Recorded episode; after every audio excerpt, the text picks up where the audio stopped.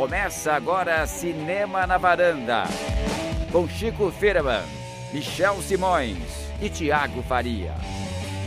Varandeiros e varandeiras, vocês entraram aí com o ritmo de Black Sabbath, começando mais um episódio do Cinema na Varanda.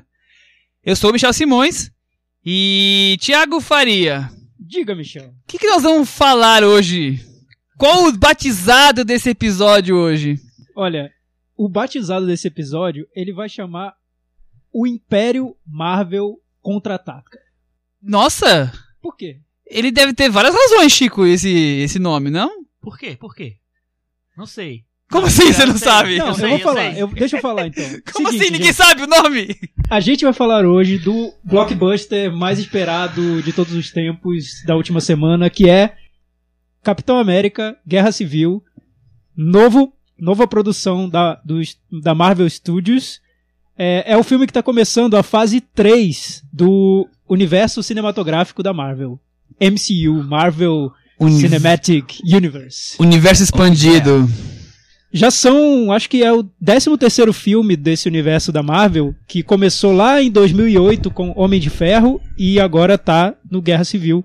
A gente vai falar sobre Guerra Civil e depois vamos fazer aqui uma conversa sobre o melhor e o pior desse universo da Marvel. Qual o filme que merece ficar aqui na varanda, quais merecem ser jogados lá pra fora? Quais vão ganhar o troféu abacaxi? Quais vão ganhar o troféu abacaxi? O que, que, é, que, que é isso? Que universo é esse? O que ele tem de bom e de ruim? Enfim, a gente vai falar um pouco sobre isso. No final, vamos falar sobre um filme que não tem nada de superprodução. É aquele nosso cantinho alternativo que a gente não deixa escapar. Exato. Que é um Cinema documentário, italiano. um documentário chamado Fogo no Mar, que ganhou o Festival de Berlim desse ano. É, eu já recomendei o filme há algumas semanas, mas foi bem rapidinho. Nós vamos, agora que ele estreou, vamos comentar realmente, né, Chico?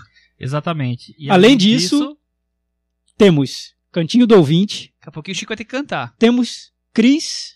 Fala, Fala Cris. Cri- Hoje tem Fala Cris. Hashtag Fala Cris, pessoal. A Cris quer falar na hora que puder falar de spoilers do Capitão América. A Cris quer falar na hora que ela puder falar e na hora que ela quiser falar. E é é o isso, microfone né? funcionar, na porque hora hoje que tá o microfone difícil. funcionar. Não, é, hoje tá fácil, tá? Hoje melhor, já resolveu. já, né? já resolveu. Não, E não tudo, fala não, senão vai dar problema. presidente Michel, tudo isso fica pros bastidores. A gente não precisa ficar compartilhando. Mas- Isso ainda tem um negócio muito importante que será revelado quem dormiu durante Capitão América Guerra Civil. Então, vamos começar com as, Eu não sabia. as perguntinhas. as perguntinhas, que essa, essa história tá meio mal contada. Chico, a pergunta é: Que papo é esse de alguém que dormiu no Capitão América? Teve uma pessoa que dormiu. Um de nós três. Um de nós três. É, um Ah, de nós tá, três ufa. dormiu. Nossa, pensei que vocês... Pensei que vocês iam querer que eu entregasse alguém que dormiu. eu não vou entregar, gente. Não, Não, essa pessoa. Não, essa pessoa não reserva, tá. Sim, por favor, Reserva, reserva. cultural. Vamos lá. ah, vai ver a mesma pessoa que dormiu no Homem de Ferro 2, que eu lembro. Como assim? Teve uma pessoa que dormiu no Homem de Ferro 2 durante meia hora e deu nota boa pro filme. Depois Olha falou que só. o filme era muito Por melhor isso que ele deu primeiro. nota boa pro filme. É, pra- eu acho que foi o mesmo que você tá pensando. Só que a pessoa que- a quem eu tô falando que dormiu no Guerra Civil não. Varandeiros, essa papo tá meio estranha. Que você é turma que vai em cabine, que não sou eu, Tá. tem essas, essas conversinhas assim, então paralelas. quer dizer que um de nós. Mas o Chico três tá, tá tendo uma acusação aqui de que dormiu. um dos três dormiu no filme. E, de- e ainda nessa edição eu vou falar quem vai revelar. Você não vai contar agora? É, agora não. Eu Em tava breve. achando que já era agora. A É, já ia botar que esse assunto agora. na pauta. A gente vai começar então com. Então eu vou fazer outra pergunta. Ah, perguntas de Porque a minha Michel. pro Chico era essa. O Chico Ah, não... a sua era A minha essa? era essa. Ah, não boa. respondeu, vamos seguir o jogo. Tiago, você deu nota essa semana. Você recomendou semana passada. Eu quero saber o que que você achou do disco áudio, sei lá, nova mídia, Beyoncé. O que, que, que, que é esse evento? Não, pois é. Nossa, bom você ter feito essa pergunta. Não, isso aqui não, nada disso é ensaiado, tá, pessoal? Eu não Pior sabia que que, o não. Michel ia me perguntar sobre isso. Eu falei Oh na semana God. passada. Era, sei lá, já tava no final do podcast, já era quase três Foi da manhã. A gente já tava aqui. eu já tava com sono, querendo dormir. Mentiroso, que o Mimê tava no ar já. E aí o Michel falou sobre recomendações, tudo. Eu recomendei o disco da Beyoncé, eu já só tinha ouvido uma vez o disco. Agora eu ouvi várias vezes e é bom o disco, é legal. Eu não acho essa maravilha toda, enfim, mas a gente não tá aqui pra falar sobre música nem nada. Eu vi o filme da Beyoncé. E aí o filme da Beyoncé. Tem eu... filme? Tem. Então, mas explica Então, isso, Chico, como é que eu não ela entendi lançou muito bem. o disco dela num- com um filme na HBO. Um filme Ah. que passou no sábado à noite, ninguém sabia que teria disco Aham. ela tinha só um filme da Beyoncé que seria exibido. As pessoas estavam especulando. Será que é um, é um show? Será Ah. que é um documentário sobre a vida da Beyoncé? Será que, sei lá, é o vídeo caseiro da filha dela na festa de aniversário? Enfim, ninguém sabia o que era. Era o disco novo dela, no formato Ah. de um filme, contando uma história com, várias, com todas as músicas do, do disco. Todas as músicas eram. é, ah, tá. Só- não, é, como não se é fosse- um, não era um clipe de É cada como se fosse música. vários clipes interligados com uma narração em off da Beyoncé É um, pontuando os um clipes. média-metragem que faz toda a coerência com, com as músicas do álbum. é tem, isso? tem todas as músicas do álbum. Mas é média Só que as músicas são, são intercaladas por uma narração em Ah, off. tem um. Tem um. Sim, o, o, um o disco, gancho. o disco, muita gente já sabe, ele tem uma, ele conta uma história de uma traição, uma mulher que é traída, vai ao fundo do poço e depois ela descobre a plenitude e tudo termina bem. É, É. isso, a história é essa. Muita gente ligou a, a, as histórias da vida da, da própria Beyoncé com o Jay-Z, especulando sobre traições e tal. O Jay-Z tá no filme no final, então isso trouxe ainda mais essa polêmica. peso. Bem, falando sobre o filme, o filme muita gente comparou ao Terrence Malick. E eu entendi por que quando eu vi. Sim, eu entendi por que quando eu vi. Mas assim, Chico, sério, é uma Ah. comparação, sinceramente, super boba, assim, porque. Super. Parecia que eu ia falar um, um palavrão, né? Super bobinha. Bobinha. Porque o Terence Malick fez. Todo, todo filme do. Qualquer filme do Terence Malick é melhor que isso, assim. É porque as pessoas querem ver uma semelhança, uma narração em off, imagens em câmera lenta da natureza e, enfim, referências mil. E já pensam em Terence Malick e já dizem, nossa, melhor que o filme do Terence Malick. Não. Esses absurdos. Né, não tem nada a ver. E até porque tudo que tem de narração em off da Beyoncé tem aquele tom meio poético de, nossa, vou aqui contar minha vida de um jeito rebuscado e bonito, que é, é- é quase ridículo, ridículo em alguns momentos, né? E um tom de voz meio quase sexy, às vezes sofrido, enfim. É, eu não gostei muito do filme. O disco é bom. é, tem esses problemas dessa, dessa narrativa que às vezes fica conservadora demais para uma mulher que é considerada o símbolo feminista que temos hoje. Enfim, tudo isso é um pouco discutível, mas o disco é bem legal, o filme não é não. Depois repensa, Michel, quando for fazer pergunta de música pro Thiago. Vou ficar aqui falando a noite toda. É que, que o, o Thiago é crítico de música também, quer dizer. Se deixar ele fala o podcast inteiro. vida, né? Crítico de qualquer coisa. Não, mas é que eu achei que era um negócio bem interessante. Crítico de qualquer que, bagulho, é, assim, eu acho que a HBO tá querendo é, tornar esse filme é, elegível pro Emmy. Sim, já tornou. Querem, já, tornou. tá inscrito. Já tá inscrito. E a. Beyoncé tem planos de fazer o próximo lançando no cinema. Então teremos comentários sobre o Essa filme da Beyoncé. sempre surpreendendo, né? Sim, cara? sempre é for- forma diferente de lançar disco numa época em que ninguém a- liga muito pra disco, né? disco anterior foi bem interessante também. Semana que vem eu Foi, te aquele pergunto é do, do Radiohead, Chico, porque essa semana não tem que responder, porque eles tiraram tudo do ar, tá tudo em branco, zerado, não dá pra responder Tá parecendo o nada. WhatsApp, né? tá igualzinho o WhatsApp hoje. Bom, E a seguindo o pergunta pro jogo. Chico? A pergunta pro Chico eu já fiz. Qual foi? Quem, Ah, dormiu? quem dormiu? Que papo é esse que ele. Ah, tá. Essa, Deixa- essa denúncia que ele lançou no- Deixa eu na fanpage. perguntar um negócio. Cris, você já tá aí? Não. Eu tô, eu tô, tô de volta. Cris, você sabe quem dormiu? Sei. Ah, depois você conta, tá? Ok, ok. Beleza. Isso aqui tá parecendo realmente rádio ao vivo, né? Tá. Bom, é. Chico, você não tem- quer cantar a abertura pro, pro Thiago, não? Cantinho do ouvinte. Ah, chegou Opa, o momento. Chegou o momento mais esperado Do- do, do programa. Thiago, pelo do menos. Thiago, pelo Thiago. que é o nosso cantinho do ouvinte. E hoje nós temos vários comentários, porque a edição passada foi aquela edição muito legal, divertida, que a gente falou dos filmes que todos gostam, menos a gente. Sim. Todos gostam, menos eu. menos É, eu. Todo mundo gosta, menos eu. Era, foi esse o tema. E aí a gente sugeriu que, que os nossos ouvintes mandassem as listas de, de cada um deles e muita gente mandou. É, os comentários todos desse post estão lá no nosso blog, que é cinemanavaranda.wordpress.com. E se vocês quiserem comentar, no próximo programa a gente vai trazer esses comentários aqui e também falar sobre eles. O Henrique Miura, que é nosso ouvinte número Ah. 0.1, Esse é, o- esse é o concurso. Esse É, daí nosso é realmente VIP. É, é top. ele, fal- ele deixou um comentário finalmente. Ele só comentava no Facebook, agora ele foi lá no blog e deixou o comentário. Ele falou o seguinte: o episódio é ótimo, cada vez mais divertido. Michel só bateu em bêbado, não vale. E é verdade. Tira- tirando o Kill Bill, que foi o único mo- momento polêmico, o Michel falou que ia fazer, fazer listas super polêmicas e não fez, né? Desculpa aí, É. gente. Eu achei Falou que era. mal de, sei lá. Eu falei Birdman. Ternura, ganhou o É, Oscar. Birdman ganhou o Oscar. Eu achei É. que era provocação. Burger, todo mundo É, bate, enfim. Michel. Aí o Henrique falou que adora dente canino. Ugh. O Chico foi um cara que machucou nossos corações. A que era a minha- intenção ideia dessa era lista. É. O Thiago com seu Chi- Chinatown me deixou sem rea- reação, realmente. Decepcionei todo mundo que gosta do filme. Sei lá quantas pessoas são. É, 6 bilhões e meio de pessoas, porque metade dos chineses não assistiram. Tá bom. Eu acho que são mais pessoas do que desde canino. Aí o Henrique montou um top, um top 10 de filmes que todo mundo gosta e ele não. E é um top 10, acho que totalmente polêmico. Ele, só pra terem uma ideia, ele começa com 8,5 do Fellini. Segue com Acossado do, Do Godard. Godard. e Alphaville. Tô aqui morrendo. Calma, calma, o Thiago tá perdendo, a- perdendo a voz. Continua com Kubrick, vai pra Lars von Trier, vai pra Dolan, enfim, aí já... já Confiram, vira- vão lá no blog conferir. E, e ele encerra com Manuel de Oliveira, pra vocês terem uma ideia. E depois ele, ele faz uma lista com.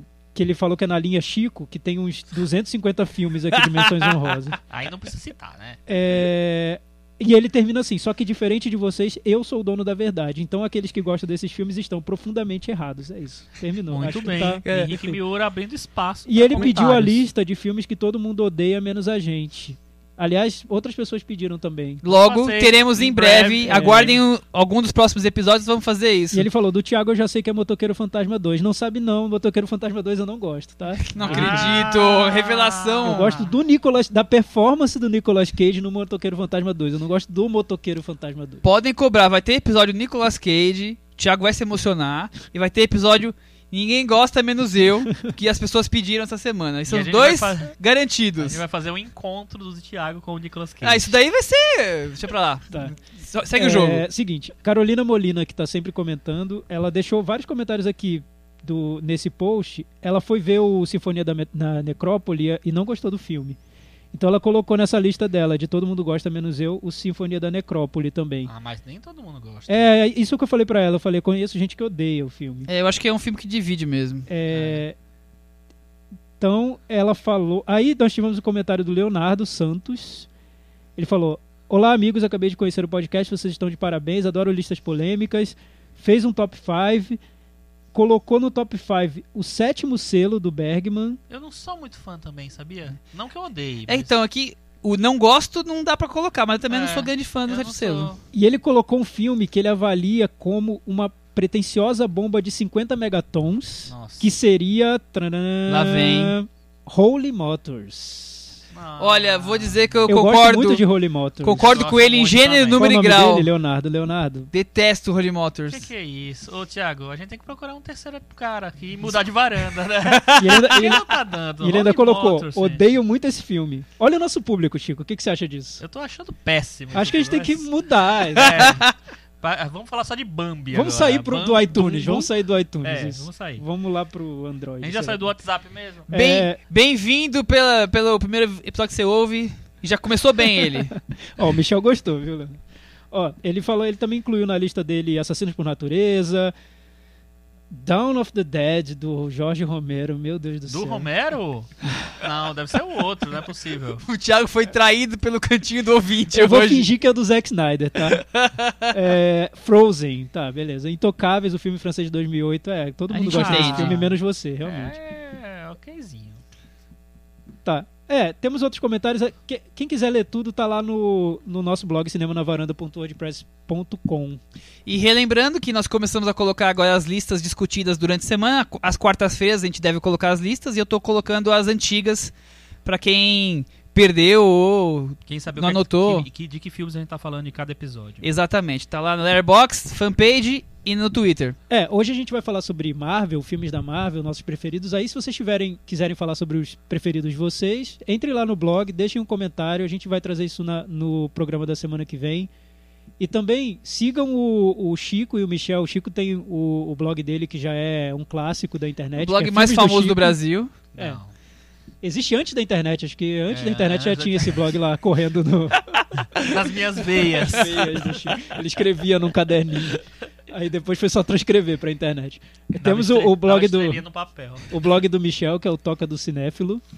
E no Twitter eu tô. Você me, vocês me encontram como Super 8. É, o Thiago é o mais ativo do Twitter de nós três, disparado. Sim. É. Escrevo um tweet por semana, mas. Ah, mentira!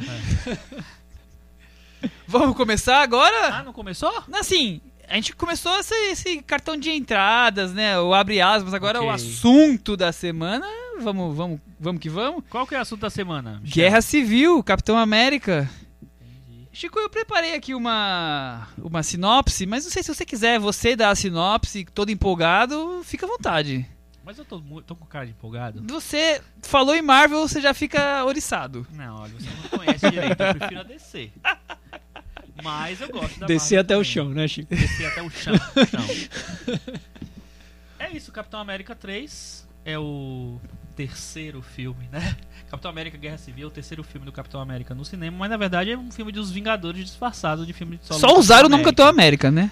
É, a história é uma sequência do, de vários fatos que acontecem no, no filme anterior do Capitão América, que é o Soldado Invernal. E a é, coloca o Capitão América e o Homem de Ferro em lados separados, é, cada um montando um time e eles chegando às vias de fato. É, enquanto aqui a gente tava apanhando do som que não tava afim de funcionar, mas agora voltou ao normal, é, você fez uma, contou uma história que eu achei interessante que você podia revelar aqui. Que seria Que seria. Capitão América seria um filme normal e. Ah, é, é verdade, assim. Pelo que eu li, os dois roteiristas do Capitão América Soldado Invernal, que iam fazer esse segundo também, esse terceiro, ali- aliás, estavam pensando numa aventura normal do Capitão América, mais uma, iam ver quem, quem que seria o vilão e tal, o que lá. Quando saiu o anúncio do Batman vs Superman, e aí o Kevin Feige, que é o, o chefe lá da Marvel, o dono da Marvel, da Marvel O Studios, Brigador da Marvel. é, number one, da- é o Cunha Fight? da Marvel. o E Cunha. aí ele é, falou assim, pessoal, é o seguinte, ó. Esqueçam o que vocês estão pensando aí e tal. Joguem fora o que vocês já escreveram. Vamos ter que fazer Porrada. porrada. Capitão América como contra o Homem de Ferro, vamos fazer a Guerra Civil. Que é um- uma história de quadrinhos bem clássica. É, uma, é recente em relação a outras histórias, mas é, foi, foi muito importante, é bem clássica assim, nos, nos últimos tempos, os quadrinhos. Resumindo, a, a Marvel, quando viu que a DC ia lançar isso, se mexeu pra fazer algo igual. Não foi uma coincidência que os, que os heróis estão, estão lutando. E uma das razões que a gente colocou o Império Marvel contra-ataca na. É, e fora isso, No porque título. também tem uma referência dentro do filme. Tem a um o Império spoiler que a gente não pode falar. Ah, gente. tá ligado? Então, Não, tem isso uma é- referência dentro do filme numa cena que eu acho a melhor cena do filme. Muita gente acha também, enfim, não tô sendo original. É uma a melhor de, cena do de filme, batalha isso, e tudo. com certeza. E tem uma referência ali claríssima ao, ao Império Contra-Ataca. Eu até acho, depois pensando sobre isso, eu até Mas acho que ele cita o Império Sim, Contra-Ataca. cita, então, cita. foi uma citação, É. uma referência É direta, claríssima, né? direta e cristalina. Não sei se é porque também eles querem colocar esse filme como, o- como um filme de- com peso semelhante ao que o Império Contra-Ataca teve na saga Ah, de Star será? Wars. Eu Será? Acho, eu acho, sabe o que, por quê? Por quê, Chico? Eu acho que é a Disney querendo se exibir. Ah, Porque também, a Disney tem, também. tem a Marvel, tem o Star Também, Wars. claro. É a Disney o vendendo a Frozen, Disney. Tem a Pixar, tem tudo. Mas assim, falando sobre o, o filme, tem mu- acho que é muito, é um filme amplo assim, dá pra falar de, de, de várias maneiras sobre ele, mas eu acho que ele tem essa também essa pretensão de, de, de dar uma densidade a esse universo desses heróis, criar um conflito até em alguns momentos é, um pouco sombrio, pensando nos padrões Marvel do que seria sombrio, que não chega ao Zack Snyder, Mas, mas não se aproxima de um Zack eu Snyder. acho que a Marvel, apesar de ter uma preocupação de fazer filmes com muito humor, eu acho que ela tem essa coisa de, de- deixar, tentar deixar, deixar as coisas mais realistas também. Se você lembra do Vingadores 1, o momento anterior à, à, à, invasão lá da, da, da, da- da base deles lá, que eu não sei exatamente como é que chama, é, tem uma, uma briga entre todos estão discutindo entre si, sabe? Ah, lembro disso. Então, é, é- essa, esse conflito ele já vem sendo costurado durante muito tempo. Eles nunca fizeram uma coisa só frufruzinho, assim. Eu acho que é uma, uma coisa meio progressiva é, esse filme ter acontecido nesse, nesse momento.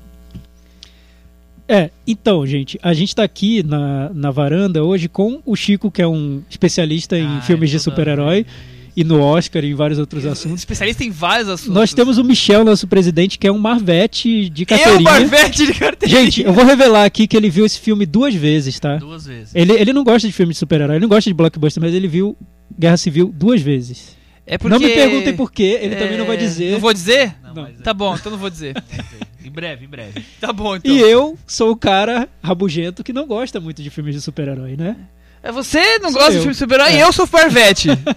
Essa história tá muito mal contada, viu? Vocês acabaram de ter a noção de quem é a pessoa mais legal que tá sentada nessa varanda aqui, né, gente? Fala Cris, é claro que é A Cris Lume. tá do meu- eu tenho certeza que ela tá do meu lado nessa história. E tudo bem. Pode ter certeza. Chico, e o Adoro filme... filme de super-heróis, gente. Se- Pois Vamos é, entrar no Chico filme adora. agora. Vamos entrar no filme. Em É, si. Chico, muita gente dizendo, até antes do lançamento do filme, já, já começaram a falar, não sei como, né? Deve ter.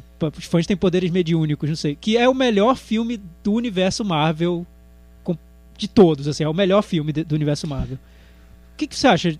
É o melhor? É, o filme chega num, num ponto em que conseguiu ali resumir bem todas as características desse universo. Por que é o melhor? Se é Então, o melhor, não sei. Não é o melhor. Não é o melhor. Eu não acho o melhor. Eu gosto bastante do filme, achei muito legal o filme, gostei muito, mas eu acho ele é, um pouquinho aquém, por exemplo, do último Capitão América, o Soldado Invernal, que eu acho um grande thriller de. Sabe, inspirado nos dos thrillers dos anos 70. Eu acho um filme bem. é, muito bem costurado e muito bem é, pensado. E eu acho que esse filme, apesar de ele seguir a mesma linha, são os mesmos diretores, os mesmos rote- roteiristas tal, como ele tem que dar conta de muitos mais, muitos personagens a mais, é, eu acho que ele dá conta, eu acho que todo mundo tem um certo espaço ali, é bem explorado, mas eu acho que isso é, impede um pouco da trama ficar um pouco mais rebuscada, como eu acho que acontece no, no Soldado Invernal. Ah, Eles estão fazendo um negócio tão grande, com tantos personagens, que eles deviam realmente era fazer seriados, né? E não mais filme pro cinema, porque Então, mas eu é impossível acho. tratar todos os personagens. Então, mas eu acho, Michel. Não, não é uma Ô, Marvete, crítica. deixa eu eu. Marvete. eu, vou, eu vou pegar essa ainda. Tudo Mas bem. eles estão falando, estão fazendo série. Não, eu, eu sei, mas assim, é tanto personagem nesse que É, eu também acho que Fica tem... São, é, são 12, né? os 12 personagens heróis. acabam sendo 12 mal, mal é. aproveitados. E, e não tem. Mas Já são acho duas horas que e 40 de filme. Não tinha mais o que Mas de filme colocar isso poder é explicar os personagens. no, é, se você vai criar esse universo compartilhado dos heróis. Porque eles querem batalhas épicas com muitos personagens, com muitas coisas. Eles querem fazer essas coisas, tanto na Marvel quanto na DC, quanto se ah, rolar uma outra, sei lá, uma outra editora. Nem, nem existe, né? Nem Mas tem. existe. Não, existe. Maurício não- de Souza, produções. Maurício de Souza Imagina É claro Chico que Bento contra a querer- Cebolinha. Mônica versus Magali. Não, mas você acha? É claro que eles vão querer colocar todos os personagens. Então, agora realmente é um problema, porque assim, o- os irmãos russos que dirigiram esse, esse filme falaram assim, ó, pra gente foi um desafio conseguir dar espaço pra 12 heróis, mas foi também um exercício, porque no próximo Vingadores, que é o que eles vão dirigir, que é o Guerra Infinita parte 1, acho que eles vão dirigir os dois, né? dois.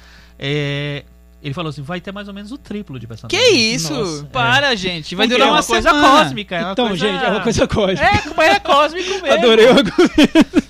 Não, mas é, porque uma- uma- uma- não é uma batalhinha de terra de, de assim, ó, nós pensamos diferente, vamos fazer. É uma Nossa. coisa de envolver vilão, Chico, vilões sério, eu me arrepiei agora interplanetários. de medo. Não, eu- Da É? coisa cósmica que É uma chegar. coisa cósmica, É, é, enfim. Thanos. Tiago, Thanos. imagine o É. que vem por aí. Tá, então, Vem falando, Thanos. falando como o, o Rabugento que não gosta de quase nenhum filme do universo Marvel, eu, tava, eu fiz aqui a lista dos filmes. Absurdo. Eu fiz a lista dos Mas tem 13 filmes. Ah, Daqui a pouco a gente vai falar um pouco sobre esse universo. Mas eu, eu olhando pra lista, eu falei, nossa, não tem nenhum filme que eu veja, que eu olhe com carinho, assim. Nossa, que saudade de uh, Os Vingadores 2, Thor não, 2. mas esse ninguém Não. tem saudade. Enfim, eu- o, que, eu- o que eu Thor, noto, Thor, o que- mas o que eu noto, olhando essa lista de, com todos os filmes do universo Marvel, desde Homem de Ferro até Guerra Civil, é que tem uma, uma coerência aqui, tirando alguns lapsos, principalmente o Thor de 2011 e um pouco o Guardiões da Galáxia, que é um pouco diferente. É, o Hulk, que, é- que seria o incrível Hulk, eu não vejo tanto como um lapso assim. Ele tá um pouco dentro dessa estrutura. O que eu noto é como se essas fases do universo Marvel fossem temporadas de uma série. E assim, eu não sei, não, não, não, não tô aqui querendo falar, diminuir o filme por ter essa estrutura de, de uma série. Eu acho que é a intenção da Marvel criar uma estrutura de série com filmes que se conectam e, e eles têm uma, uma, um- uma estrutura narrativa e visual que não destoa muito um do outro. Ele é uniforme, esse, essa, essa série da Marvel Não, no é, é, cinema. Você não consegue notar tanta diferença assim no filme notar. dirigido Eu pelo Joss. Whedon, pelos irmãos Russo ou pelo John Favreau. Eu acho que tem, tem diferenças, mas tem não são traços. exatamente. traços. Da mesma forma como se você Tem o tá- braço da Marvel envolvendo tudo e pequenas diferenças de cada um ali. Exato. Da mesma forma como você tá vendo uma série de TV e de repente tem um episódio dirigido pelo Quentin Tarantino. Esse episódio do Quentin Tarantino vai ter um. Vão ter diálogos mais rebuscados, vai, Vai ter um aquele- aquela dele. marca dele. Eu lembro do episódio do Tarantino no Plantão Médico, por exemplo. Era um era o Tarantino, mas dentro daquela estrutura da série. Porque eu noto que tem uma estrutura visual e narrativa que é muito bem definida. E eu acho que a Marvel vem afinando essa estrutura. Ela, eu, eu acredito mesmo que a Marvel ouve as críticas que são feitas aos filmes da Marvel. Eu noto Guerra Civil como se fosse o Vingadores 2 melhorado.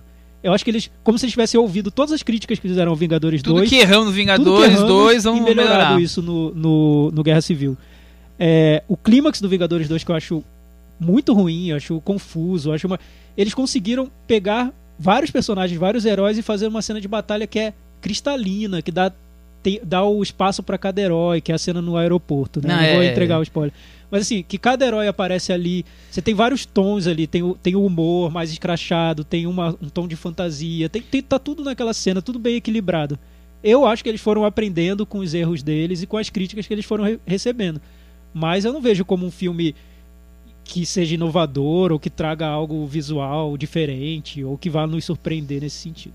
Não vejo nada disso. É, também Eu não- acho que eles já nem não jogam mais com essas hipóteses, né? É, talvez o Homem de Ferro 1, que foi o primeiro da, dessa era, trouxe algo, um elemento novo que foi a inserção de tudo isso. Mas depois é muita repetição, né?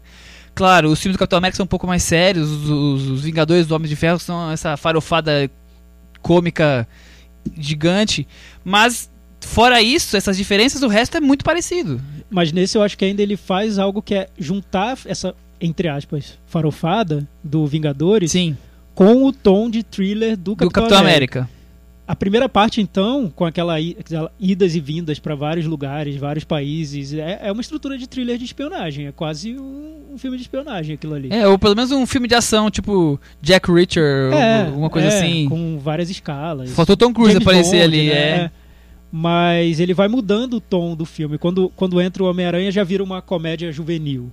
Entra o, o Homem de Ferro com, com, com o, o Capitão América, ganha um tom meio político, de discussão moral e ética no mundo dos heróis. Enfim, o filme vai variando vários Uhum. tons desse, nessa estrutura de combo de entretenimento, com Agora, pegando um esse, pouco para cada público. esse né? gancho que você levantou aí, é, e também comparando, porque eu acho que é impossível não fazer nenhum tipo de comparação com Batman vs Super-Homem. Batman vs Super-Homem e esse filme do Capitão América, os, os heróis brigam por algumas razões parecidas. Pelo menos o fato gerador, digamos assim, e depois vão para caminhos totalmente distintos. O Capitão América tem um quê mais político, mas basicamente os dois filmes são é, os, os heróis lutando acabam matando inocentes e aí agora o- a culpa ou a responsabilidade sobre isso em cima deles. Você gosta dessa ideia, Chico? Isso tinha a ver com a HQ? Foi criação agora? Você acha que funciona como mote pra, pra briga entre eles? É pra falar do Batman ou do. Não, do, do? Capitão América. Eu tô tentando só traçar um paralelo e. É, eu acho assim, tem duas, é, duas coisas diferentes em relação ao, ao filme do Batman e, ao, e a esse dos Vingadores, né? É, o do Batman, ele não se baseia necessariamente numa, numa HQ específica. É, tem, já teve vários conflitos de Batman e Superman, eles vão e criam um negócio lá e tal. É, para o filme. No, no, o, o Guerra Civil, na verdade, é um quadrinho famoso. Então, a, a diferença é que tem uma- um motivo dif- um pouquinho diferente, assim, uma variação, na verdade, do original né, dos quadrinhos para o, o filme. No original dos quadrinhos, é, tem um grupo de, de adolescentes que são super, que têm superpoderes, que resolvem ir para um evento lá, en- enfrentar uns vilões e tal, não sei o que lá, e eles terminam causando um, um acidente que termina matando várias pessoas. Por causa disso, o governo americano resolve cadastrar, registrar todos os heróis, é, revelando a sua identidade secreta para o mundo. E aí por isso que Homem de Ferro e Capitão América tomam é, partidos diferentes. Né? O Capitão América acha que tem que preservar os heróis e os parentes, amigos deles, é, deixando, deixando na, As identidades identidade secretas. secretas. E o Homem de Ferro acho que não, para poder organizar tem que registrar todo mundo mesmo e botar, porque ele inclusive é, todo mundo sabe quem ele é, né? É, e aí nos quadrinhos, ou no, no, no filme ele tem uma variação, né? Não é exatamente por causa disso, né? Tem uma Até porque nos filmes, boa É. parte deles já, já sabe a identidade, né? É, O Capitão América, o Homem de é. Ferro, A Scarlett Johansson que nunca decora o nome do personagem Não, dela. é a Viúva Negra. Viúva Negra. Não, a Viúva Negra não, ninguém sabe. Ninguém não. sabe? Ela é espiã. Aquela luta Natasha sem, Romanoff. sem roupa, sem É. nada, assim, sem, sem, Sem roupa? Sem roupa não, com roupa. É isso. Mas, assim, é- Manda nude, Mas o, Scarlett. vejo, mas o que eu vejo, Chico, é que nesse. No Guerra Veja em Lucy Civil. os nudes dela. No Guerra Civil. É, o Michel já dando uma outra dimensão aqui pro universo Marvel. É, no Guerra Civil, tem, eles tentam dar um, um- um toque mais contemporâneo com essa história do, do intervenção em guerra de outros países e a ONU tentando interferir. É muito E pode atual, não né? pode? É Mas o que E acontece... no Batman vs Superman tem um pouco disso também. Não tem, mas por exemplo, nos Porque quadrinhos... o Superman tá querendo interferir nos conflitos de outros países, não é isso? Tem, eu acho que tem, É, eu acho que tem tem, muita tem. semelhança nos É dois. Mas, mas o, o que eu falo é o Ta- seguinte... Talvez o Capitão seja mais, mais explícito, ó, a questão Sim. política tá aqui, é isso, tá É. na cara de todo Mas eu mundo. falo o seguinte, nos quadrinhos, os Vingadores sempre foram uma organização governamental. Tá. Eles são bancados pelo governo dos Estados Unidos. é, que determina, ah, só, só tem que ser sete membros e tal, e vai ser isso, vai ser aquilo. Tanto é que eles já tiveram vários Vingadores, mas eles sempre se reservam em sete. É, e aqui não, aqui o governo está entrando agora, né? No, no filme ele está entrando agora no, na, na- jogada tal. Enfim, eu acho que é, um, é, um- é uma variação que respeita a, a- os quadrinhos, a, a ideia central, assim. Acho que não, não é muito. é, não me ofende, assim, Chico, uma, uma curiosidade minha. É, a história do Soldado Invernal, ela entra nos quadrinhos também? Ou foi uma gambiarra que eles encontraram pra Não. juntar um filme com o outro? Tem, não, mas em relação à Guerra Civil, você É, falou? em relação à Guerra Civil. E aí eu não lembro mais, porque eu não sei direito. Ah, tá. Mas o, o Soldado Invernal é um personagem que, que surgiu muito depois dos quadrinhos. Ah, o Bucky, tá. Ele era, ele existia lá desde o início do Capitão América e depois muitos resolveram ressuscitar. É, porque eu achei até engenhoso como eles conseguem juntar essas, É. essas tramas, né? E Eu trazer acho- o Soldado Invernal essa- e ter um vilão. Aliás, o vilão, É o muito ator... bem bolado isso. É, qual é o Daniel nome? Bru. Daniel Bru. Eu gosto muito dele, do Daniel Bru. O vilão eu achei que Mas é poderia outro, ter sido é desenvolvido outro melhor. vilão da Marvel que, que passa em branco. eu acho que a né? Marvel tem É sério problema com vilões. né? Não, não conseguem fazer vilões Não consegue, fortes. não dá. Eu nem espero mais. Por isso que nesse filme eu acho, achei mais interessante. E se fosse fazer uma lista com todos esses, eu colocaria esse em primeiro, o Guerra Civil. Porque eu acho que o conflito entre os heróis tá tão marcante ali no filme todo que você não sente falta do vilão. Ah, o vilão, na verdade, desse filme é o Tony Stark. Ah, não. Eu, eu sou, eu sou time Tony Stark. Ah, olha a Marvete esse assumido! Eu sou time Captain total, mas total. Bom, então eu sou aqui, sinceramente, o isentão, porque eu consegui não Você não, comprar, você, assim, não, você não teve uma ligação Eu não consegui nem emotiva aceitar nenhum nem outro. Eu tinha pontos a favor e contra nos dois. Eu não consegui. Eu sou time Homem-Formiga. Em- em Sou time breve- Homem-Formiga. Ah, Marvete! em breve eu velho. vou revelar por que o Michel não teve conseguiu se. Ah, a denúncia vai vir agora então? Não, não, em breve. É, mas então, eu, eu acho assim.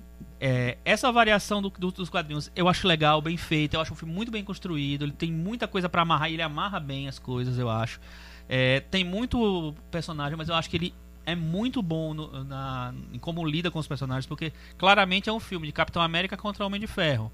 Mas ele desenvolve todos os personagens minimamente bem, assim. Eu acho que os, os, os heróis novos. que são Eu, eu acho que tem uns personagens que filme, entram ali de paraquedas. Tipo quais? Tipo, o Homem-Formiga entrou de paraquedas naquela Ah, maravilhoso.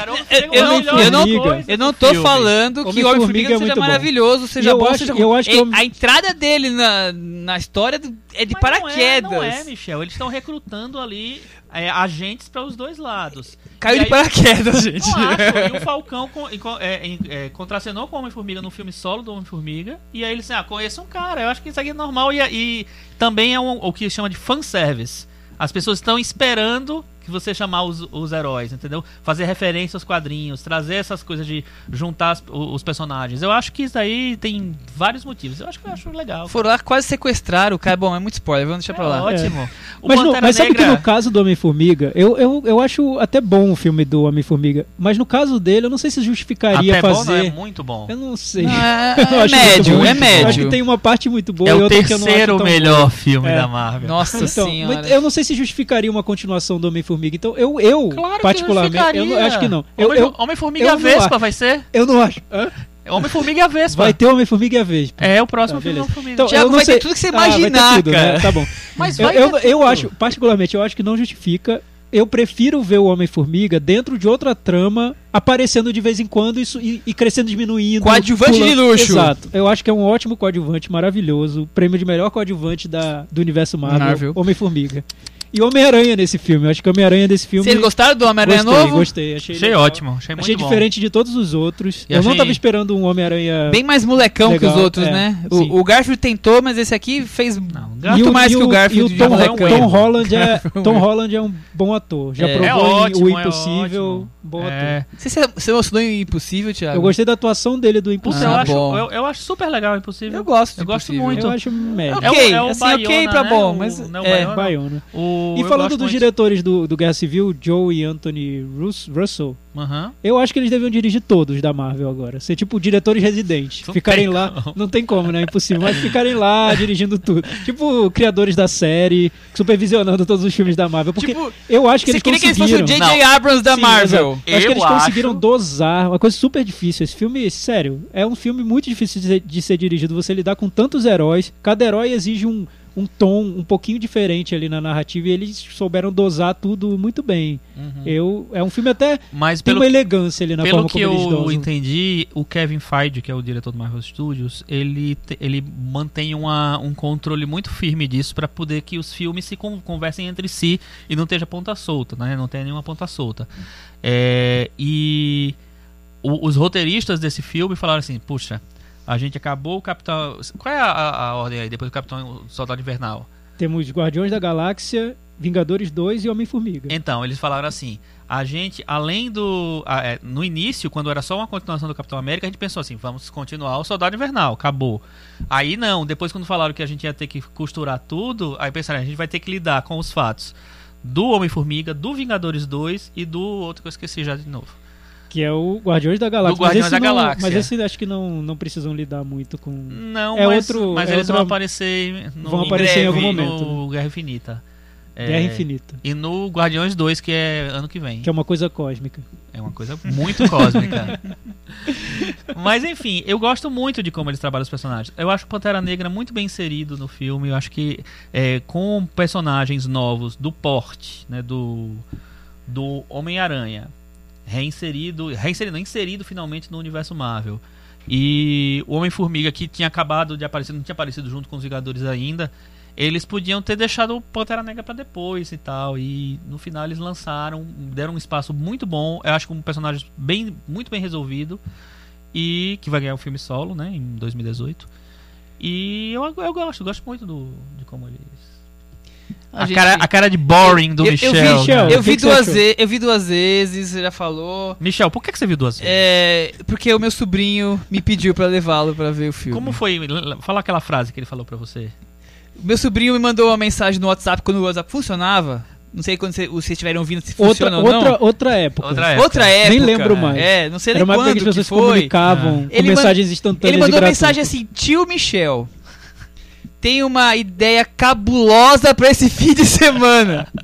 Você acha que eu ia falar pra ele que eu tinha visto o filme que nem ia levar, cara? É claro que eu levei, cara. Isso aí, viu? Tio, tio do ano. Não tinha- como falar, não. tio Marvete do ano. Tio Marvete do ano. Marvete. Eu sou tão Marvete, tão Marvete, que eu fiquei assistindo lá o filme pela segunda vez só pensando assim, nossa, realmente, tirando o Homem-Aranha e Batman, nada me interessa desses filmes de super-heróis, cara. Ai, que bizarro. Não consigo, cara. Não pode ser assim, mano. Não, Desculpa aí, desculpa tem aí. muitos atores muito bons. Mas, cara, Chico, falando sobre envolvidos. o confronto em si do, do Capitão América com o Homem de Ferro, comparando com o do Batman versus Superman, o que, que você achou? Acho bem melhor. Nada se compara, né? Porque o filme do Batman Ah, Superman é pra se esquecer, né? tá. Esse filme é bem Não melhor é que o do tão- Batman e é, Superman. é, Eu acho que, eu coisas acho que tem uma diferença de escala. Aquilo que o Chico sempre fala da É, escala, né? é. Nesse filme ele encontra a escala correta É, pra mas trama, eu né? acho que engraçado. Eu acho que uma luta no na pista do aeroporto eu acho meio pobre pra um Mas filme de super-heróis. Tinha achei- espaço é, pra, não- quebrar que muita pobre, coisa. Mas eu, mas eu acho que foi uma reação ao, ao Vingadores 2, que foi aquela coisa mega É, que ninguém ser, gostou, pode né? ser. Porque eu, eu lembro quando eu via no trailer, eles assim, nossa, mas eles vão lutar no, no estacionamento do shopping, sabe? Vai ser o próximo, aí? o estacionamento. Aí, porra, tudo bem. Enfim, ok, cada um faz o que quer, né? Mas enfim, o, eu achei um pouco pobre, mas assim, o conflito em si é muito bom, né? Eles pensam muitas coisas. Tem a introdução, é spoiler, né? De um outro lado, de um outro, de um personagem, né? Tá lembrado qual é? Tô tentando captar aqui o, É uma com coisa de poderes escala. mediúnicos. Hã? Uma coisa de escalar, Ah, assim, introdução entendeu? numa escala. Nem né? Não, não entendi. Eu, eu Foi acho nessa que... parte que você dormiu. Ah, não pode não podia Como falar. assim? Eu dormi? Quem te Podia falou que eu você dormi? dormiu. Peraí, só um pouquinho. Cris. Fala, Cris. Oi, oi, oi, oi. É verdade o que os boatos falam, que o Michel dormiu durante Capitão América Guerra Civil? Foi só uma piscadinha. Ah, foi rápido. Eu acho- 20 minutos, né? Eu acho que isso é uma tentativa de golpe, impeachment do presidente desse podcast. Estão querendo, tão querendo derrubar o Michel. Estão querendo me Tão querendo derrubar. derrubar o Michel. Tudo bem, a gente perdoa, Michel. Eu, Posso eu dar um palpite? direto. Pode, claro. Eu acho que eles brigam no aeroporto porque o Homem de Ferro não queria quebrar mais nada, não queria quebrar a cidade. Exatamente, Ter aquela Cris. crise, Verdade. logo no Isso é. começo, ah, quebrou tudo lá na cidade. Fala, Cris. Aproveita que você já abriu o microfone e coloca os seus comentários é, imperdíveis desse episódio, por favor. Mas ele vai- não terminou de falar? Não, mas ela, ela aproveita que ela vai trazer discussão. Ah, então tá bom. Vai trazer discussão. Não, então, porque tudo bem que não é um Vingadores, né? É um Capitão América, mas a proposta sempre é ter esses encontros. Né? Encontro de todo mundo, né? Capitão América. Homem... Aí eu elenquei aqui uma lista dos encontros. Dois que não aconteceram e um que aconteceu. O primeiro que a gente lamenta que não tenha acontecido é o do Zemo com o Thor.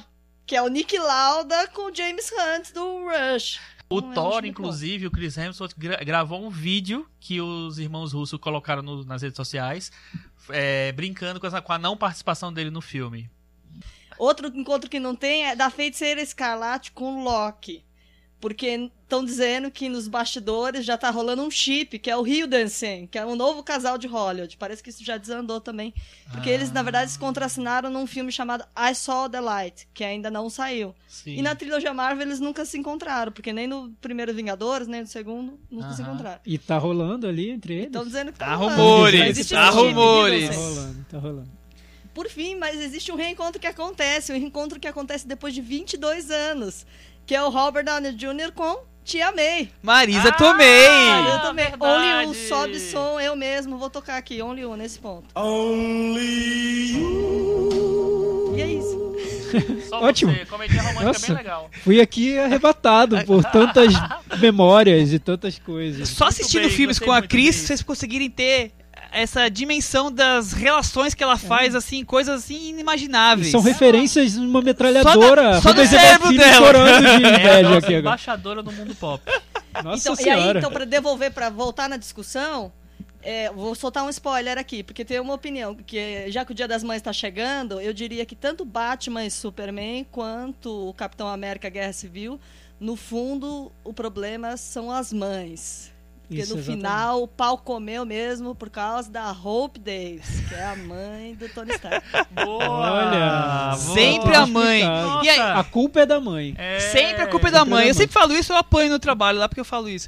É, agora, saindo do gancho humorístico da, da- do Fala Cris de hoje, é, eu como dominador total da, dos heróis, eu fui me dar conta que todos eles têm o passado familiar pesado carregando eles, tá? E o Homem de Ferro que perdeu os pais, o Batman que perde, o Homem-Aranha. É isso mesmo? É, todo herói pra ser herói tem que ter Superman, tem que, Tem que ter algum trauma. tem que ter Ajuda, perdido né? os pais, tem que ter alguma Ajuda, coisa né? assim. Ajuda. É, O Pantera É um Negra. start, né? Eles não têm imaginação de criar um, um herói sem esse peso? um herói bem de vida, assim. Que Ou pelo menos com criado. os pais esteja tudo bem, assim? É. Deve ter, né? Vamos, vamos fuçar isso agora. É, depois deve ter, não deve ter. Então, meta varanda pro Capitão América Guerra Civil? Vamos lá. Eu vou dar nota 7. Eu também, 7. Eu vou dar nota 6. Com isso nós temos 67, que é uma nota altíssima para filme de Olha, super-heróis aqui dentro. isso aí. É, viu? porque é um filme muito bom. Eu queria lembrar da nota do É, Batman vs Superman, A minha só que eu não vontade lembrei. é dar 5,5, mas 5,5 não pode, aqui eu dei Isso, 6. exato. É, não Eu não pode lembro- porque você determinou Porque eu determinei assim. as regras assim. Eu não lembro a, a nota do Batman vs Superman, É. mas foi bem baixa, né? Eu tô vendo a Cris mexendo no computador e o pendrive tá desligado, não vai ser impossível a gente descobrir isso agora. Em breve a gente vai descobrir.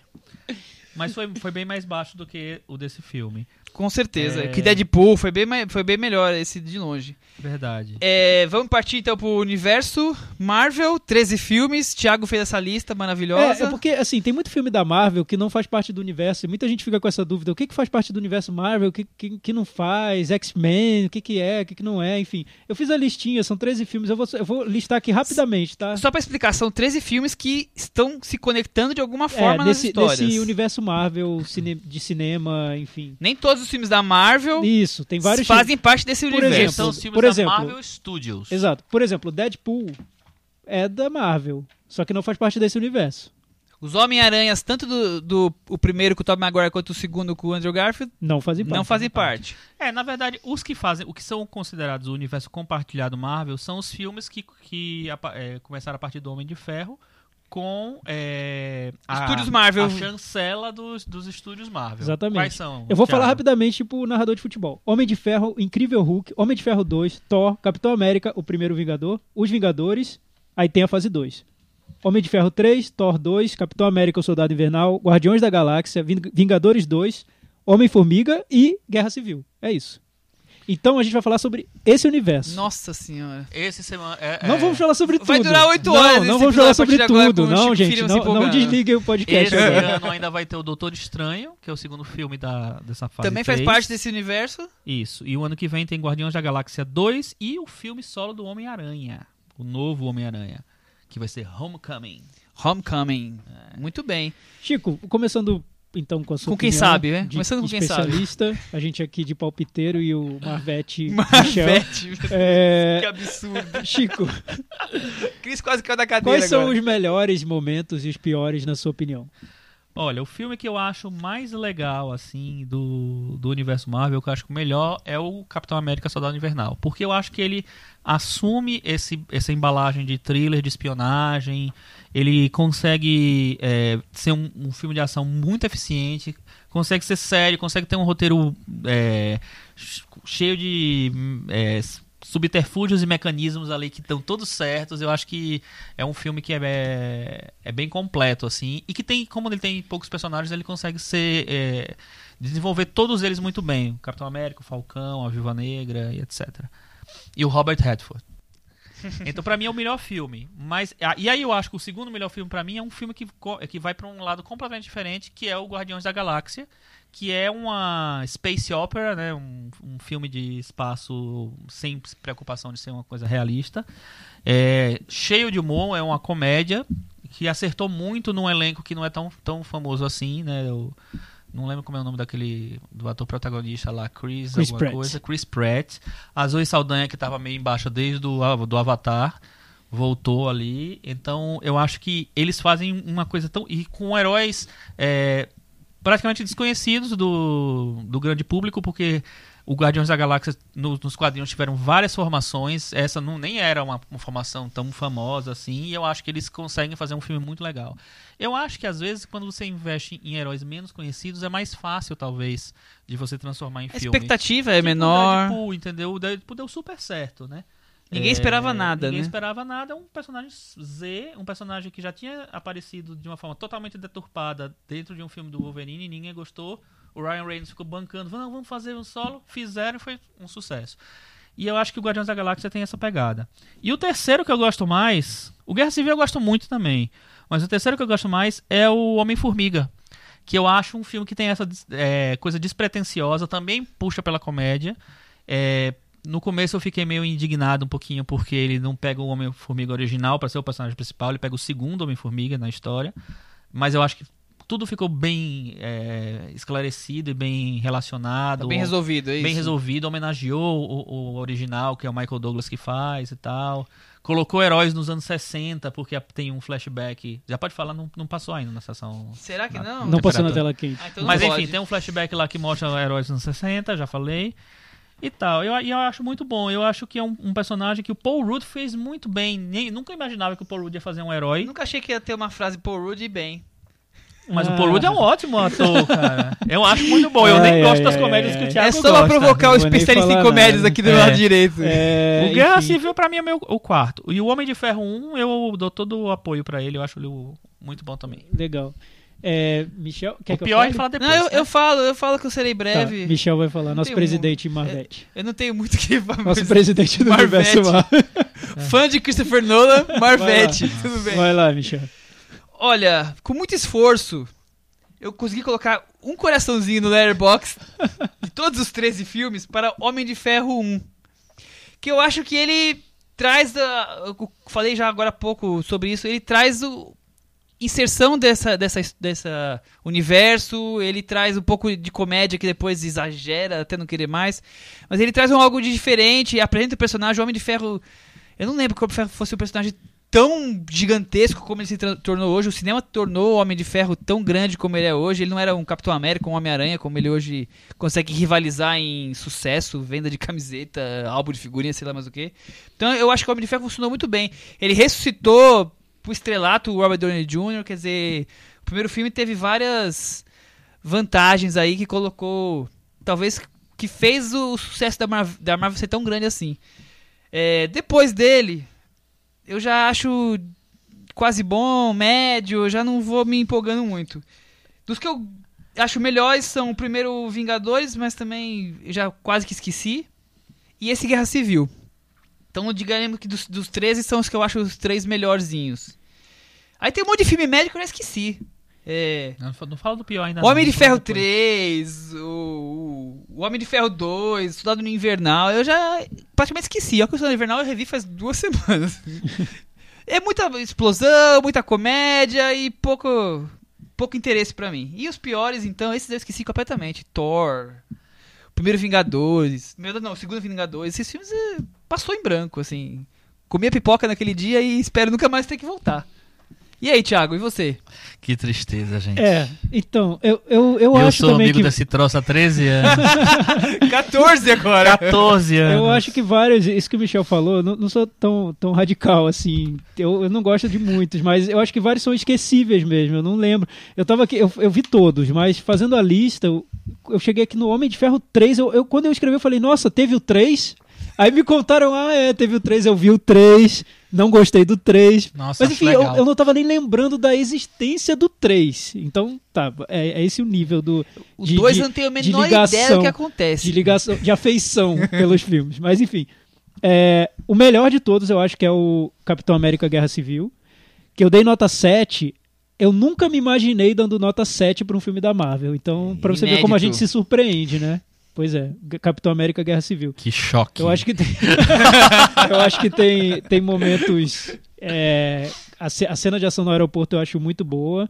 E ele eu acho que ele de- consegue desenvolver bem os personagens, dá uma, uma, uma densidade ali para as relações entre eles que eu não imaginava ser possível num filme da Marvel. E a parte de humor do filme da, desse filme eu acho que funciona.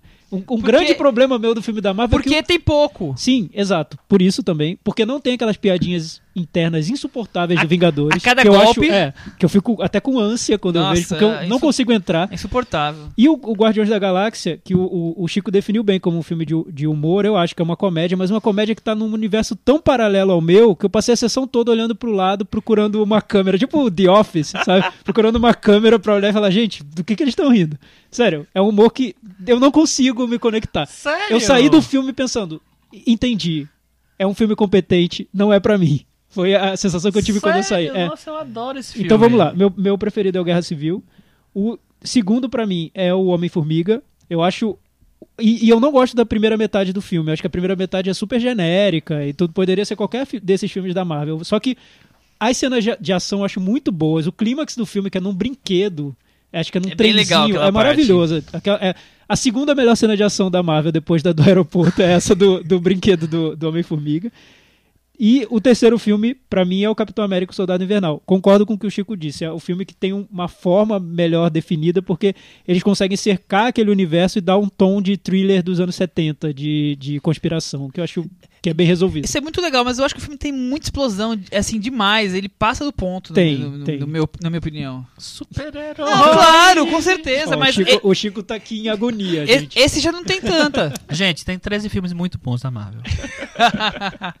Não, Agora nós vamos falar dos piores, começando com o, O Chico. Michel Não, o Chico não vai falou, falar. Eu já falei Piores. tudo, já não quero nem participar mais da conversa.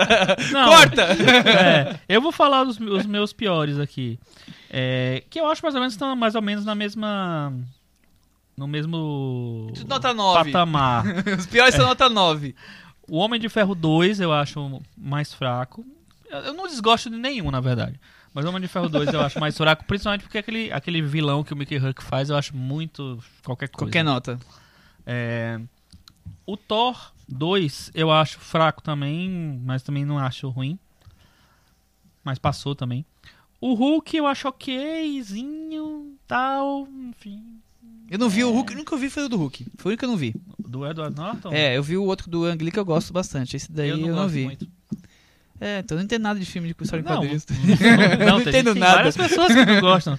E o Vingadores 2, que eu acho que tem um problema de escala, que é um problema. É quase um filme da DC na Marvel. O Vingadores 2. Vingadores 2. Vingadores 2, Isso. acho que nem o pai e a mãe do Então, diretor por isso, que não eu, por isso que eu acho que eles resolveram e criaram. E aí fizeram Você Guerra sabe Civil. que o Josh Whedon, o diretor do Vingadores 2, ah, é, participou de algum evento nos últimos tempos aí, de algum, sei lá, de quadrinhos ou de cinema, não sei. E ele fala que ele pe- pediu desculpas pelo Vingadores 2, que ele falou que foi um desserviço que ele prestou pra Marvel. Sério? E parece que eu acho que o Mark Ruffalo tava no, nesse encontro lá, falando, não, não, o filme é ótimo, não sei o que lá, tentou melhorar, mas ele, ele- realmente ele mostrou que tava meio deprimido com o resultado que o filme teve, É. assim. Eu acho que é um filme que mostra como pode dar errado um filme com muitos heróis. E você perder o controle daquilo e não saber dar a dimensão pra cada um deles. Completamente É. perdido. É, é caminhão desgovernado. E, e eu acho que pra mim mostra as vantagens do Guerra Civil. Por isso que quando eu vi Guerra Civil eu falei, nossa, não imaginava que seria capaz de- de resolver esse problema do Vingadores 2, que é o problema de como lidar com tantos heróis num filme e sem transformar isso numa, num grande problema. Ser coeso, né? É, e jogar exato. a seu favor, não contra o filme. né? É, o, meu- o que eu menos gosto da Marvel é o Vingadores 2, acho que de longe. E as continuações do Homem de Ferro, o Homem de Ferro 2 e o Homem de Ferro 3. O 3 eu acho legal. Os outros eu não tenho tanto problema, não. O Thiago nem lembra o que Nem- aconteceu no nem- 3, é, imagina o se ele do 3 gosta. eu nem lembro. O, O- 3, o- o 3 tem uma sacada que eu acho muito legal, que muita gente odiou, que é o vilão, o Mandarim, que faz o Ben Kingsley que faz, que no- já passou no- na tela quente? Cris, Já passou, passou, na tela já quente? Passou, Então tá né? liberado pra falar. Tá liberado. o nos quadrinhos o mandarim é, é realmente é um, é um chinês né diabólico que tem mil, mil problemas mil coisas e, e no filme não no, ele, ele transforma um, um- um ator que ele interpreta o que seria o mandarim não sei o que então é, é uma coisa totalmente fake uma coisa que eu achei muito bem pensado e muito bem sacado e que o Ben Kingsley faz, faz muito bem mas os fãs da Marvel ficaram muito insatisfeitos É, eu tô aqui numa lembrança distante e eu consigo É, ver é. o Ben Kingsley É, eu- num- clarão, Eu já achava que ele era do 2. Olha a salada, que é tudo tão igual. dois é o Mickey Não, Hurt. então, rapidinho, antes da gente passar pro próximo assunto, eu queria só uma opinião rápida sobre o filme que é O Estranho no Ninho do Universo Marvel, Hum. que é Thor de 2011, dirigido por Kenneth Branagh. O que, que vocês acham? É um filme que não tem nada a ver Eu com acho o um universo. horror Cara, eu acho que é o filme mais arriscado que a Marvel já fez. Eu acho também, Chico. Ele, ele trabalha num outro patamar, né? Exatamente. Ele vai falar de deuses, né? e aí, é, eu acho assim... É um filme kit, porque ele tem uma- um, um visual muito... Sei lá, estapafúrdio lá. Extravagante. extravagante, mas eu acho que é, essa, o risco valeu a pena. Eles quiseram colocar o Kenneth Branagh para dar um peso shakespeariano, talvez, pro Thor e tal. Eu acho que ele cria umas relações ali, uma coisa de intriga palaciana ali que funciona em, em certo nível, mas é o filme que era exatamente para ser mais diferente mesmo. É. É, tanto é que o E a Thor escolha do 2, ele- Kenneth Branagh, eu acho. Aliás, gente, É. Kenneth Branagh é o diretor do. especialista em Shakespeare no Teatro, teatro. cinema. No cinema ele Ah, fez muito uns barulho por cinco, nada, seis enfim. É, e eu acho que o Tom combina muito com o personagem do Thor.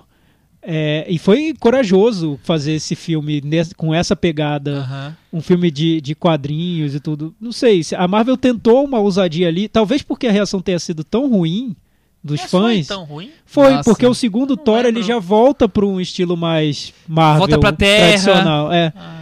O, que aí depois eles meio que voltaram a um, a um formato um pouco mais conservador ali, visual e estilístico, não sei.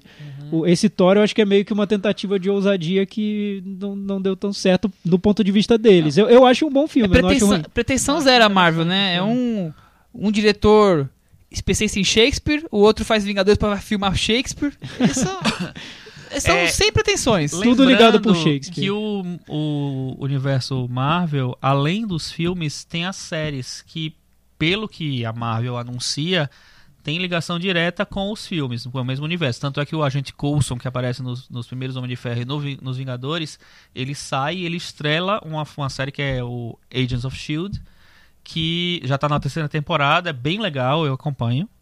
É bem legal pra fã de quadrinhos, né? E Qual a tal. chance de eu E, acompanhar essa- essas e temporadas as séries do todas? Netflix? E as séries Tipo, Netflix também, também estão Mas elas são ligadas ao... a esse universo? Então, estão ligadas. O que a, a DC anunciou, ah, cada é, filme é uma coisa, TV é outra. Então tem série do Flash, do, Aqua, do Aquaman não, do Arqueiro Verde e tal, da Supergirl, e, mas não tem nada a ver com os filmes. Vão ser outros atores, outros, outros universos. Na Marvel, não. Eles falaram que faz tudo parte de um grande universo. E o Netflix, ele lançou a série do Demolidor, aí teve a Jessica Jones, tem a segunda temporada do Demolidor agora, vai ter a do Luke Cage, depois o Punho de Ferro, e a ideia é juntar esses personagens que são do Hell's Kitchen, a região lá do de Nova York e do Brooklyn, né? E vão é, ter uma, vai ter uma série chamada Os Defensores, juntando todos esses personagens. Eu acho que eles vão meio que testar e ver se eles conseguem incorporar esses personagens no cinema. É, não sei se vai ter, vai caber ele nos filmes grandes, no- porque já tem personagem demais, né? Se a gente pensar aqui no Guerra Infinita, o primeiro, o próximo Vingadores, se- eles vão, além dos personagens todos, eles ainda vão ter o Thor que sumiu, o Hulk que sumiu, o Doutor Estranho que vai aparecer, é, vai ter a Vespa, vai ter, não sei, enfim, vai ter muita gente pra poder Vai se encaixar ali no meio. E o Pantera Negra também já tá rolando. Enfim, vamos ver, né? Acho que é isso. É isso? Vamos pro próximo assunto agora? Tem, tem próximo? Chega de história em quadrinhos, chega de blockbuster, vamos Chega falar de, mentira. de filme de festival. É, vamos Circuito alternativo. mudar totalmente o, o tom aqui do Porque a gente atende todos os públicos. Porque nós somos todos os públicos. Isso, exato. É... Chico Filho, Eu? Só porque o Thiago tava falando agora, eu olhei pra você e puxei. Ah, tá bom. Fogo no Mar, documentário italiano do Gianfranco Rossi. É, ganhou esse ano o Urso de Ouro em Berlim. Ele já tinha ganho com o filme anterior, Veneza, o Leão de Ouro em Veneza, com outro filme, outro documentário. Resumindo rapidamente a Falta só ganhar a sinopse, Kanye agora, então, Michel. é o próximo documentário dele, É provavelmente já sabe o que vai acontecer. A vida cotidiana na ilha Lampedusa, Que, a- que lugar, viu? lindo, né? Impressionante. E a crise da imigração europeia.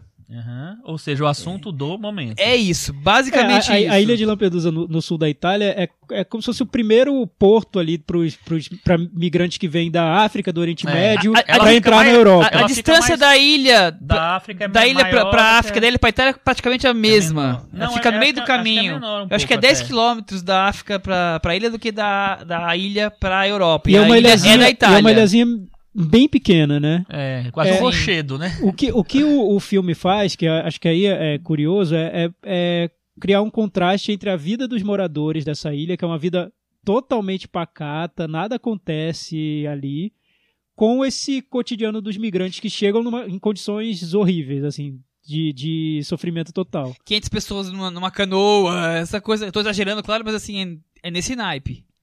Então isso é, é meio que o, a, a- a ideia central do documentário é opor esses, esses- essas duas ilhas ali que meio que convivem sem ter um contato necessariamente. Às vezes tem. Tem um personagem que é um, que é um médico que dá pra ver que ele tá cuidando de, um, de uma migrante grávida, né? Sim. Mas é o único contato ali entre esses mundos que eu consigo ver no filme. É, porque. É, eu acho basicamente, que é um problema no filme. É, a, a ligação é o médico, porque o médico atende tanto os imigrantes quanto o garoto que é do Sim. vilarejo da família que o documentário. O documentário segue uma família, na verdade. O pai, a, Mas, a avó e o menino. é, mas eu acho que ele, ele é uma família que simboliza um pouco Sim, aquele resume, cotidiano. resume É. a, a população de pescadores dali, com É. certeza. Eu, eu acho, assim, depois conversando sobre o filme, eu acho que é uma ideia bem interessante, assim. Depois, depois eu, eu li mais sobre a ilha e eu vi que o, o diretor exclui vários pontos ali que eu teria curiosidade de conhecer. Por exemplo, a ilha é um polo turístico ali na,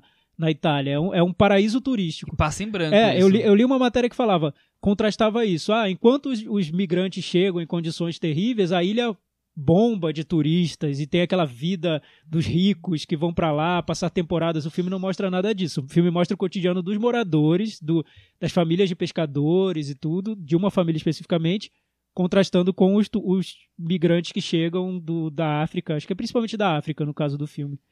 É, boa ideia, eu gostei. Mas, Chico, o que, que você acha? É bem realizado? Como ele fica Não, no eu filme? acho, eu acho ele bem realizado, bem dirigido, tecnicamente bem, super bem dirigido. Acho que um filme que se preocupa com fotografia e é difícil um documentário se preocupar com fotografia. E eu acho que não é só de deixar o negócio bonito, eu acho que ele consegue dar um dar um um significado para cada imagem que ele tá, tá é, se filmando, tá mostrando ali.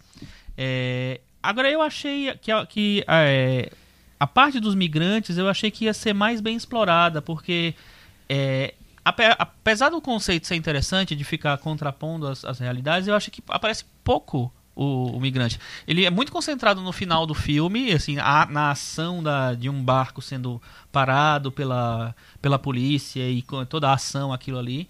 É, que eu acho super interessante como eles fazem, co- é, como é que funciona aquilo, o que lugar eles estão vindo ali. Mas é aquela coisa de exploração da miséria que a gente já conhece, É, né? exatamente, assim. É, E- o que, o- é porque assim, eu, eu até me pergunto, eu não, não sei, eu não li entrevista com, com o diretor do filme, mas a opção dele de explorar tão bem os personagens daquela família, de moradores, do menino, ele, é- ele fica ali, ele quase rouba o filme pra ele, né? A impressão que eu menino tenho é que o o- diretor é o personagem adorou o principal, menino. É, sim. Samuele. Samuele. Mas o, o interessante, Mas Thiago, por, por que não, tem, não temos personagens migrantes? Então, Onde estão os personagens? é- Cadê é- essas pessoas? é o estilo de direção, de, de direção dele. Eu vi o filme anterior dele, não sei se vocês viram, o Sacro Gra, Sacro que foi que ganhou Veneza. Aham. É, é a mesma coisa. O Saco Gra é uma estrada e os moradores que moram perto da estrada e a vida dos moradores, mas não a vida dos moradores com a estrada. É a vida dos moradores que por acaso vivem lá da estrada. Aqui é a mesma coisa, é a vida Não, dos é, moradores isso- que por acaso vivem os Sim, imigrantes. sim, Michel. Eu, É um- eu, vi, eu vi isso É na- muito parecido. Eu vi isso no retrato da família.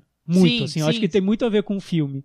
Eu até conversei com. Eu vi na mesma sessão que o Chico e a gente conversando depois, eu falei, nossa, eu acho muito parecido, porque no Sacrogravo você vai esperar é, um depoimento. De, de alguém, de algum personagem falando, contando isso, e não tem. nunca Ele, vem. quer- ele quer mostrar só o cotidiano, É. as ações daquele personagem. Maravilha. O que eu sinto falta é o personagem migrante, assim. Eu não sei se ele não, não teve tempo pra se aproximar deles, não teve acesso, mas ao mesmo tempo ele mostra um momento do filme que ele jogando bola e tem os times de futebol, enfim.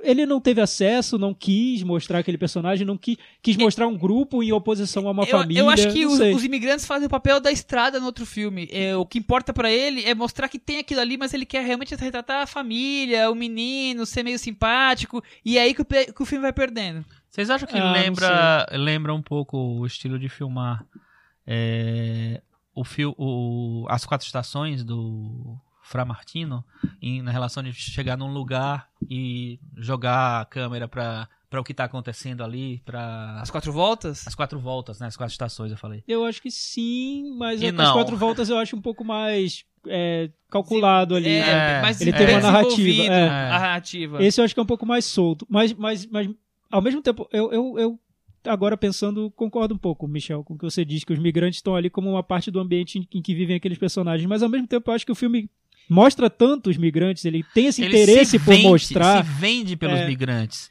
que eu sinto falta do migrante É, existindo então, como uma pessoa no filme. Eu acho isso, mas entendeu? ele, ele perde a possibilidade de fazer o casamento da história dessas duas coisas, eu acho. Que É. ele se enrosca ali, acaba Então, sendo duas coisas isoladas. Esse- essa que eu acho que é a fragilidade do filme, porque ele não consegue fazer as, as duas coisas conversarem. Então, ok, o, o- entendo isso. Os migrantes são, fa- fazem parte do cenário. É, só que aí, a partir do momento que você faz isso, é meio injusto você dizer que é um filme sobre migrantes, então. Na verdade, claro não que é é. injusto. E, aí- e ao mesmo tempo que você faz isso, também tem uma coisa de você eleger o que é mais importante e o que é menos importante. E aí vem uma questão social ali esquisita, É, mas aí, né? aí também é pegar pesado demais, talvez, com o filme. Ele tá querendo, na minha opinião, ele tá querendo dizer que o importante pra ele é o retrato minimalista da história, e não o assunto principal, mega. Mas Então, mas, é ao mesmo, mas ao mesmo tempo ele tá lá sempre mostrando os, os É, migrantes. mas Ele será- dá- é. dedica uma parte do filme aos É. migrantes. Sim, a segunda E metade é e bem será mais que ele faria o filme sobre Lampedusa se não tivesse a história dos migrantes lá? Olha, talvez. Não sei. O Saco Gra Ok, mas, É mas, também, mas o, quase. Sa- o Sakura não é um filme sobre imigrantes ou sobre. Não, N- mas não sobre- tem um factual. É sobre o digamos. cotidiano ali. É, e eu, eu não, eu não vejo o. Eu vou diminuir minha nota. Eu não vejo o Fogo no Mar como um filme sobre nada. Eu, pelo contrário, eu acho que é um filme sobre essa oposição entre do- duas realidades que convivem num espaço muito pequeno.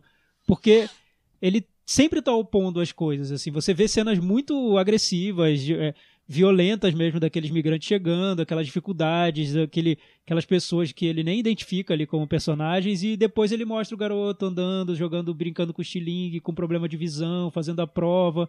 Ele opõe essas realidades, né? Pra mim, pelo menos a oposição ficou muito clara. Sim, sem dúvida. É, mas eu sinto falta do, do migrante de uma forma mais humana no filme, não como um monte de gente que o diretor não tem muito interesse Ele por trata eles. como um monte de cadáver, alguns vivos É. e outros mortos. É basicamente isso, né? Jogados ali. Sim, E outra coisa que eu. E aí eu falando dos dois filmes dele.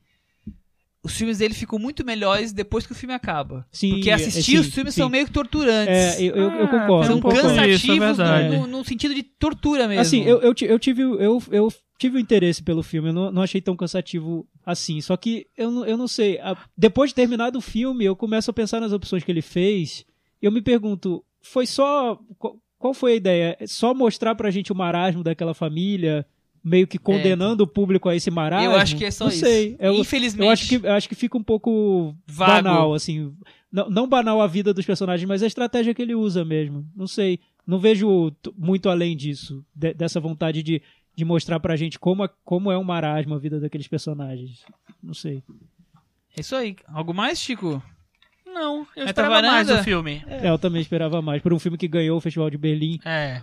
é, premiado por Meryl Streep, Ah, que, verdade. ganha- que ganhou de Lave Dias. Mas, é, mas Berlim é assim, né? Mas não Que- tinha nada melhor em Berlim? Não tinha, tirando nove dias, não tinha muita coisa mas não. mas viu? era o te- é o tema do momento. Então, né? e, a gente e- entende. E Berlim adora ser chamado do Festival do Cinema Político. Aí tinha Ah. um filme sobre imigração, um cara que acabou de ganhar um prêmio em Veneza, ah, vamos premiar esse daqui. Né, e a tá Meryl Streep falou assim: acho que esse filme tem a cara de, de ganhar o Festival de Berlim. A Meryl Streep tá sabendo isso, tá vendo? Meryl Streep é Meryl Streep, ela É. pode fazer o que ela quiser, né? Beta Varanda, então, gente? E aí, Chico, qual a sua nota para... Nota 6. Nota 6. Pra mim é nota 5.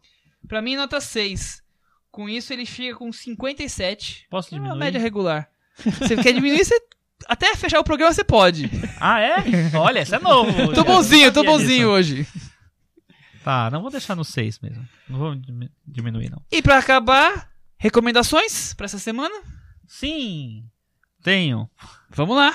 Seguinte, eu, o Michel também foi, o Thiago não sei se foi. A gente acompanhou um pouco dessa da mostra de, de- do cinema francês, é, clássicos franceses restaurados que a Cinemateca tá fazendo.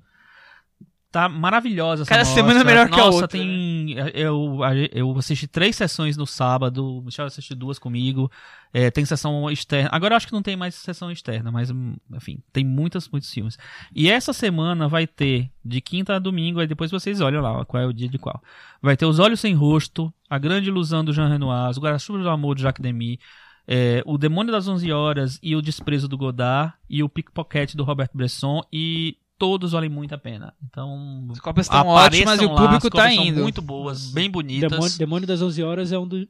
tá no meu top 5 Da de vida. todos os tempos da vida. Olha, vamos fazer Eu essa, é, eu esse programa. cinema, eu vamos vi fazer no esse cinema, programa. numa mostra do Godard, eu adoro esse É. É maravilhoso. mesmo. Então, eu acho que é uma oportunidade muito boa de, de conhecer os clássicos no cinema, assim.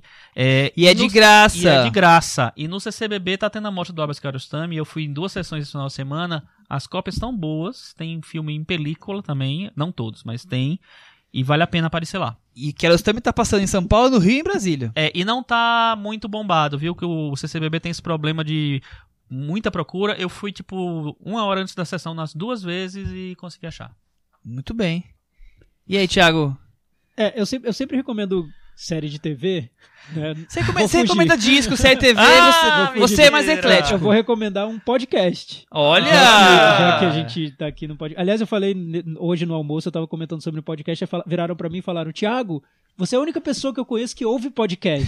Enfim, não só ouço, como tô num podcast. Enfim. Tem, tem As- mais essa- pessoas que estão ouvindo pessoas- nosso agora. Essas pessoas sabem que você está no podcast? Sabem, não sei se sabem. Ele, ele não Sou falou. muito discreto, Chico. Finge que sabem. É um, é um podcast americano que se chama What the Fuck. Na verdade é WTF. É, é de um apresentador, humorista americano chamado Mac Ma- Maron. Eu não gosto tanto dele, eu acho que ele é- força um pouco a amizade com quem ele entrevista. É um programa de entrevistas, um podcast com entrevistas. Só que tem uma edição que foi a edição de número 700 dele. Aliás, a gente vai chegar lá daqui a pouco, em breve. A gente vai fazer Estamos um quase especial. lá. Essa é a Ele 19, fe- ele né? fez um Essa é especial- 18 ou 19 que eu já Ele perdi fez as um contas. especial duplo com um, nu- num, num dos episódios dessa edição ele entrevista o Louis C.K., que é o Louis da série de TV Louis, que é uma das minhas séries preferidas de todos os tempos. Nossa, de todos os tempos? Todos os tempos, acho maravilhosa.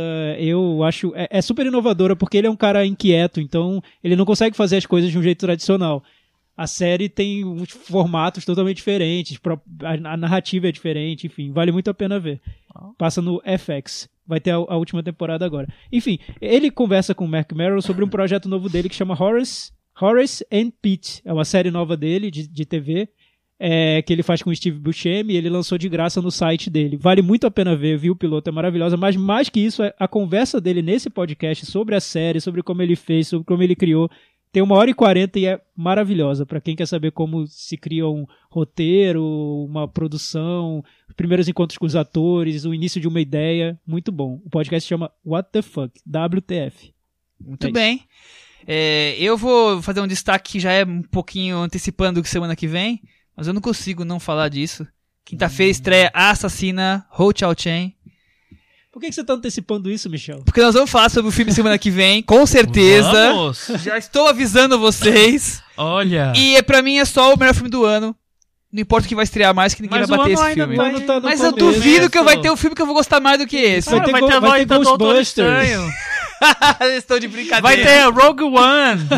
A Star Wars. Resident Evil 9, sei lá. É. Sobra-prima, né? Invocação do Mal 2 vai ter. A Assassina, imperdível. Até semana que vem. Tchau, gente. Tchau. Olha, agora todo mundo já foi embora, mas como todo bom filme da Marvel, tem sempre uma cena extra, eu vou fazer um extra aqui. Queria contar pra vocês que eu vi um meme muito interessante na internet que falava qual que era assim, como vai ser a reconciliação do Capitão América com o Homem de Ferro. E dizia assim, que eles vão descobrir que o Buck, que é o James Bucknam Barnes, chama James, e que o melhor amigo do Homem de Ferro também se chama James, que é o James Rhodes.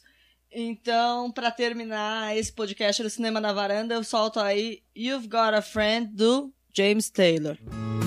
All you got to do is call, and I'll be there. Yeah, yeah, yeah.